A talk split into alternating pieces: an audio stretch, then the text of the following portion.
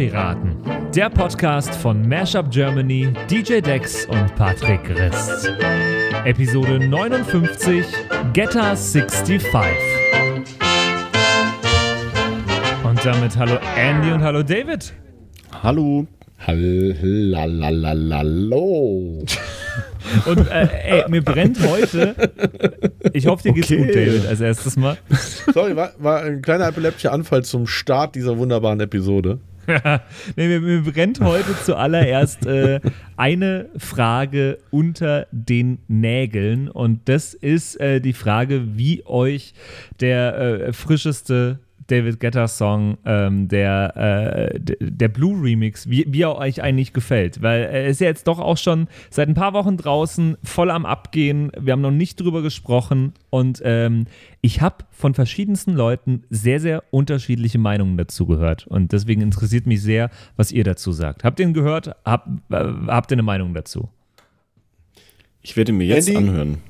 Du da, also du nicht, okay. Ich habe ihn tatsächlich ähm, sogar, ich glaube, ein oder zwei Tage vorm Release schon als DJ-Promo bekommen. Ah. Habe ihn gehört und äh, habe gedacht, ähm, Boss ist, äh, Boss ist einfach billig. also billig im Sinne von so naheliegend, aber das ist halt bei Pop-Interpolationen die große Kunst. Irgendwie auf eine bekannte ID was zu schreiben, was irgendwie einen neuen Engel reinbringt und äh, trotzdem die Leute, die das Original mögen, abzuholen. Äh, die perfekte äh, David Guetta-Nummer, um es auf den Punkt zu bringen. Also die funktioniert im Streaming, die funktioniert live, die funktioniert im Fitnessstudio, die funktioniert mit Burger King an der Kasse. Das ist so eine Nummer des geringsten Widerstands aus David Guettas Kommerzsicht, die perfekte Nummer. Und für alle, die äh, ähnlich wie Andy die Nummer noch nie gehört haben, hören wir jetzt einmal ganz kurz rein in äh, David Guetta mit I'm Good.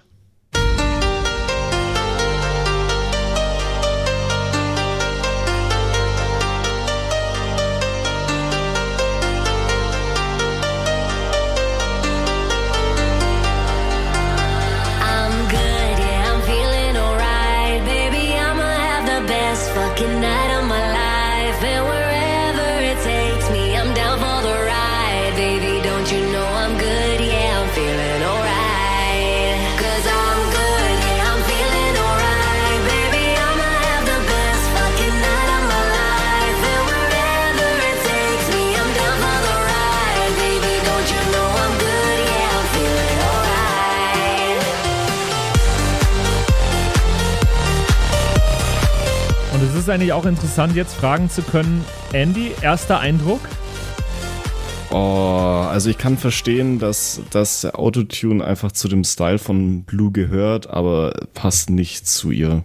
Die Stimme, ich finde die, Finde Stimme- ich ich find die Vocals auch grauenvoll. Ja, ja, äh, Vocals gefallen mir gar nicht. Ja, total, total.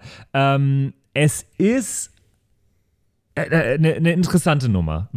Also es ist wirklich eine interessante Nummer, finde ich, weil sie so nah am Original dran ist, ähm, trotzdem den David Guetta-Stil hat und dann plötzlich aus irgendeinem ganz, ganz komischen Grund, und das ist, finde ich, die größte Frage, die ich heute in dieser Episode der Soundpiraten stellen will, weil sie aus irgendeinem für mich sehr, sehr unerklärlichen Grund ähm, die Lyrics, die bestehen für Blue, einfach nicht übernimmt, die Nummer. Und äh, ich würde gern wissen, warum. Warum äh, wird aus I'm Blue Dabba Dee Dabba Die plötzlich I'm Good and I'm Feeling Alright? Naja, das ist doch relativ naheliegend. Äh, ich glaube, äh, das haben ja auch, also ich muss an Leonie Faded Love denken, was ja auch echt ein Welthit war. Ähm, das ist ja jetzt nichts, was David Guetta erfunden hat, sich äh, große 90er-Mellos zu nehmen und die halt einfach mit einem radiokompatibleren, fresheren äh, Text zu versehen und auch vielleicht mit einer zeitgemäßeren ähm, Stimme. Und ich finde, das gelingt hier tatsächlich sehr gut, weil kennt ihr das, wenn man so Remakes anhört und man hört den neuen Text und will aber die ganze Zeit eigentlich, dass das Original gesungen wird? Das hatte ich hier tatsächlich gar nicht, diesen Effekt. Ja, ich hatte Das so stimmt. ein bisschen einen anderen Effekt. Ich habe jetzt eher das Gefühl gehabt, ähm, also bei, gerade bei der Version war mein erster Gedanke so, boah, will der jetzt so tryhard-mäßig das nochmal so selber rausbringen und es aber irgendwie verstecken, dass es, dass es halt ganz offensichtlich keine Idee von ihm ist. Also das scheint für mich da irgendwie so durch. Also, äh, du Auch wenn es findest, nicht so ist, natürlich ist es ganz findest klar nicht so, aber verstecken, dass es den Song schon mal gab, oder wie? also so fühlt sich's für mich an, ja, ist natürlich Blödsinn, aber so fühlt sich's für mich an. Er möchte so die, den, den, den Ursprung der Idee ein bisschen verleugnen. Glaube ich nicht. Ich glaube, da steckt ein ganz, ganz simpler Marketing-Move dahinter. Ähm, Kann Patrick auch, auch aus Radio-Perspektive vielleicht sogar noch besser einschätzen als ich. Aber halt einfach hier zwei Zielgruppen ab, äh, abzuholen. Die junge Zielgruppe, die einfach noch nie Kontakt hatte mit der Nummer, die die aber trotz, trotzdem irgendwie unterbewusst von den Fahrten im Auto mit Mama und Papa aus dem Radio irgendwie noch kennen. Oder aus dem Streaming vielleicht sogar. Und der alten Generation, die die Nummer halt auch noch kennen. Da holst du halt einfach mal direkt die Zielgruppe der 10- bis 60-Jährigen mit ab. Nach dem Motto. Komplett, komplett richtig. Äh, Und, und, und du sorgst dafür, dass, dass äh, ohne großen Aufwand du eine Nummer rausbringen kannst, die sehr, sehr eingängig ist und ähm, die einfach zum aktuellen Sound wieder passt. Also, äh, was, was denkst du, David, wie viel Aufwand in der Produktion steckt in diesem Song? Das ist doch so viel weniger, als äh, einen neuen Song rauszubringen, oder? Nee, gar nicht. Das meint man. mh, Ich könnte euch ein sehr, oder ich nenne euch ein gutes Beispiel. Als ich das erste Mal gehört habe, habe ich gedacht, habe es mit dem Original verglichen, habe gedacht, okay, das Piano klingt natürlich viel zeitgemäßer, ist viel besser abgemischt und so. Äh, aber es ist noch mehr. Wenn ihr euch mal nur dieses Piano-Intro anhört und genau hinhört, dann werdet ihr feststellen, dass da eine verdammte fucking Kirchenorgel drunter liegt. Und zwar eine Hans Zimmer Interstellar-mäßige Kirchenorgel. Das ist sogar exakt der gleiche Effekt. Und dass dadurch eine Spannung und eine Breite entsteht, die man überhaupt nicht bewusst wahrnimmt, wenn man da nicht wirklich drauf achtet. Die liegt hinterm Piano und gibt dem Ganzen eine ganz andere Breite und äh, Fläche. Ich mache das mal nochmal ganz kurz an den Anfang. Ich bin sehr gespannt. Stimmt.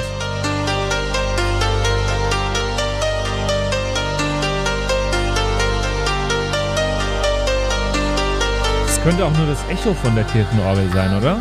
Ja, genau. Das ist einfach, einfach nur der Grundton, der Aha. einfach liegt und dadurch aber halt so was Episches direkt reinbringt und das Piano irgendwie auch einbettet. Deswegen, das sind so Details, die dann aber den Unterschied machen zwischen einer zwischen einem funktionierenden Remake oder einer funktionierenden Interpolation und einer, die eben nicht abhebt. Und ähm, das Ding, also streamingtechnisch funktioniert es echt gut und kriegt halt Radio-Plays von Brasilien bis China. Naja, total. Ähm, aber, also äh, die, die große Angst, die ich da jetzt habe und ähm, Mei, wir haben vor ein paar Wochen über äh, Musik von AI und Musik, die von AI geschrieben wird, geredet. Und da habe ich schon gesagt, oh, ich habe ein bisschen Angst, äh, entsteht da überhaupt was Neues, Cooles? Ähm, vielleicht muss ich viel mehr Angst davor haben, dass, äh, dass echte Menschen nichts Neues, Cooles mehr rausbringen langsam.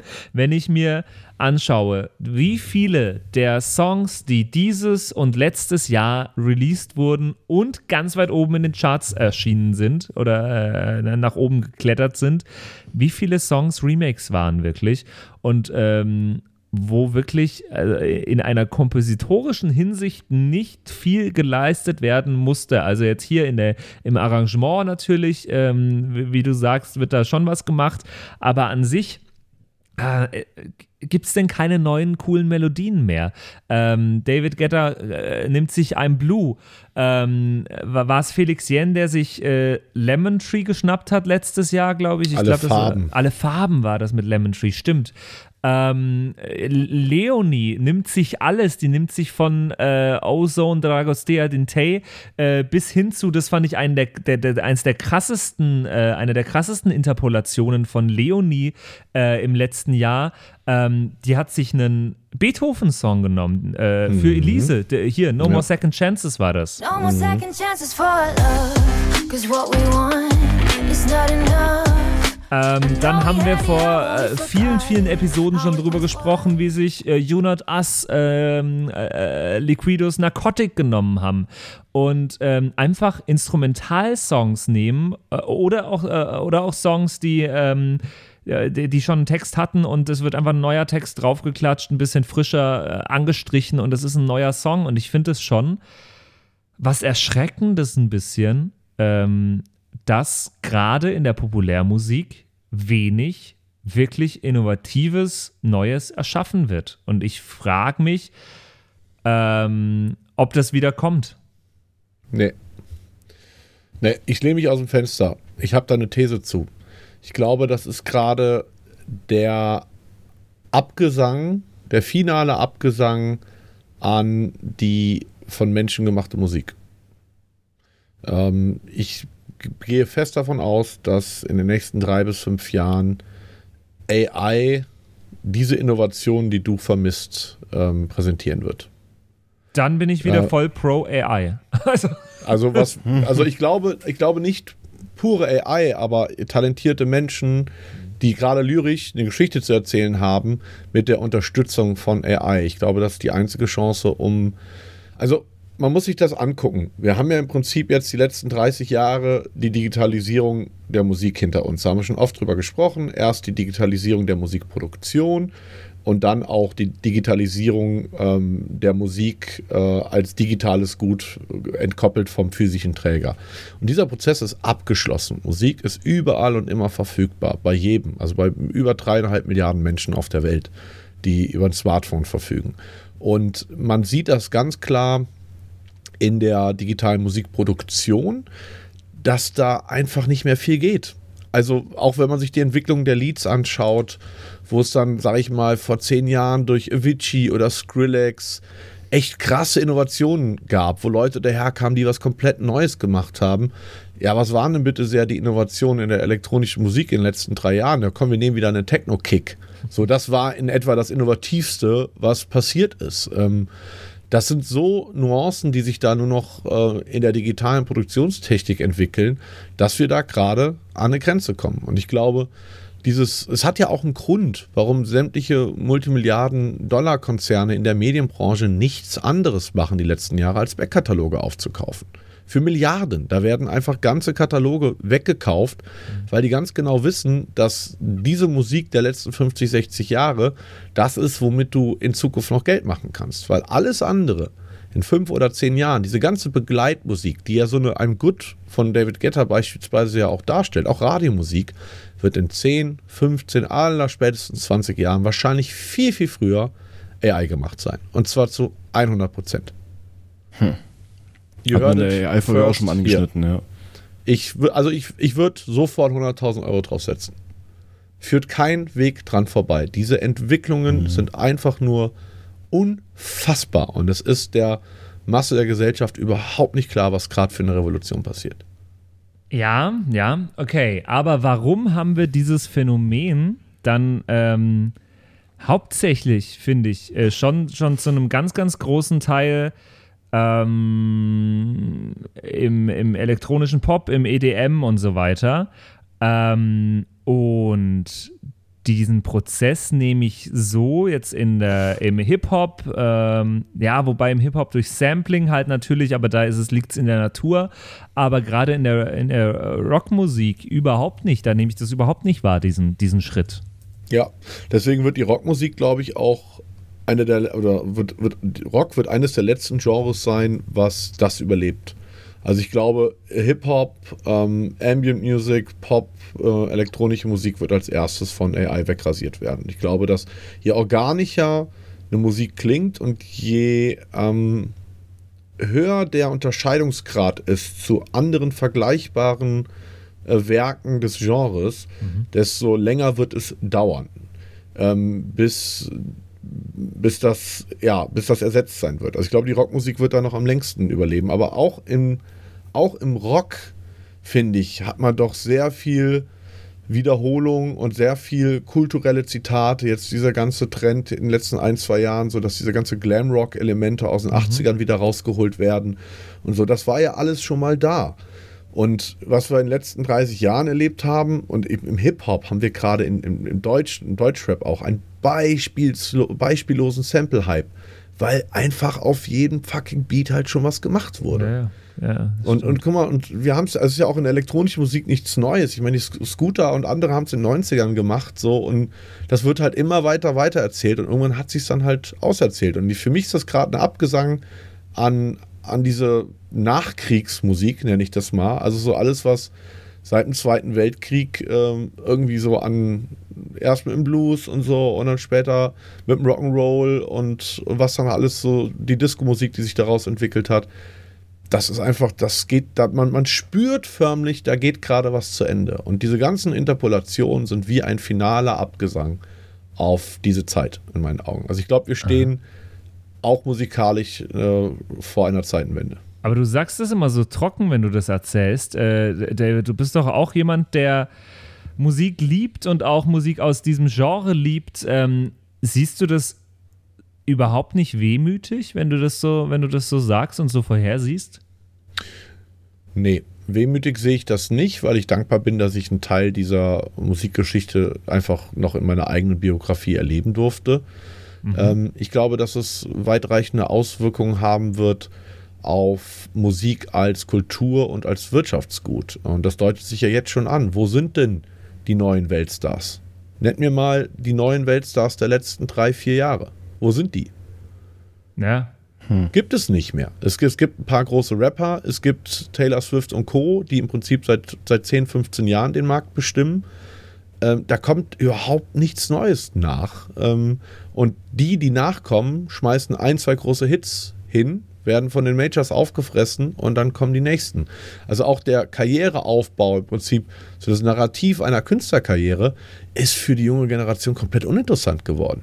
Das ist wahr. Das, die, die, die, ähm, die Unterhaltung habe ich immer mal wieder auch und ich, äh, also ich bin der Meinung, das ist Ed, Ed Sheeran ist einer der wenigen Künstler wirklich, wo ich da, wo ich sage, da wird in 40, 50, 60 Jahren wahrscheinlich noch drüber geredet und vielleicht zurückgeschaut. Ähm, denkt ihr auch? Ja.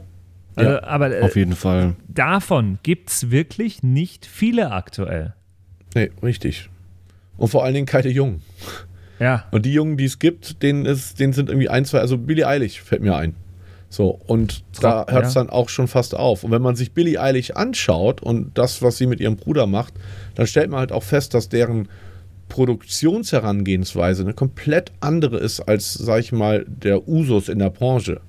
Und dadurch gelingt es Billie Eilish halt auch ähm, Klangbilder zu kreieren, unabhängig von ihrer Stimme, jetzt rein in der Instrumentierung, die halt irgendwie anders klingen. Also ich finde, du hörst ein Billie Eilish Instrumental und weißt eigentlich nach ein paar Tacken, ah, das ist Billie Eilish.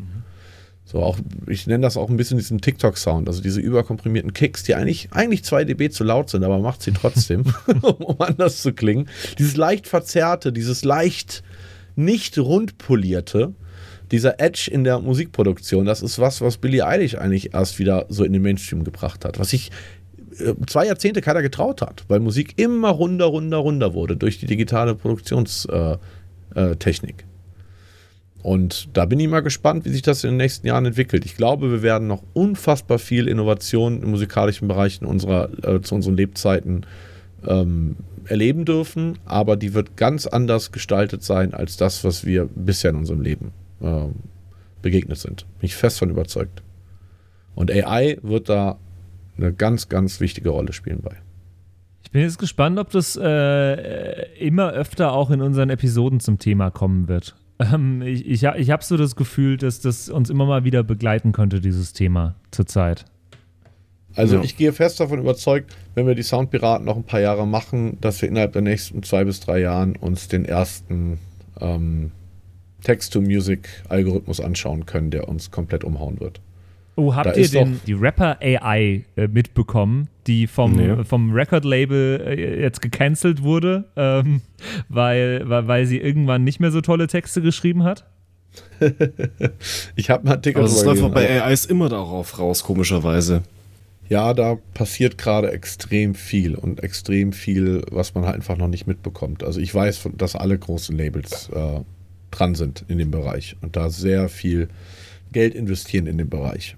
Weil also es wird, der erste Bereich, den es halt komplett verändern wird, ist halt Werbeindustrie, da haben wir schon drüber Ja. gesprochen, weil hier einfach ähm, die Lizenzierungskosten mit der signifikanteste Kostenfaktor sind in der Werbung.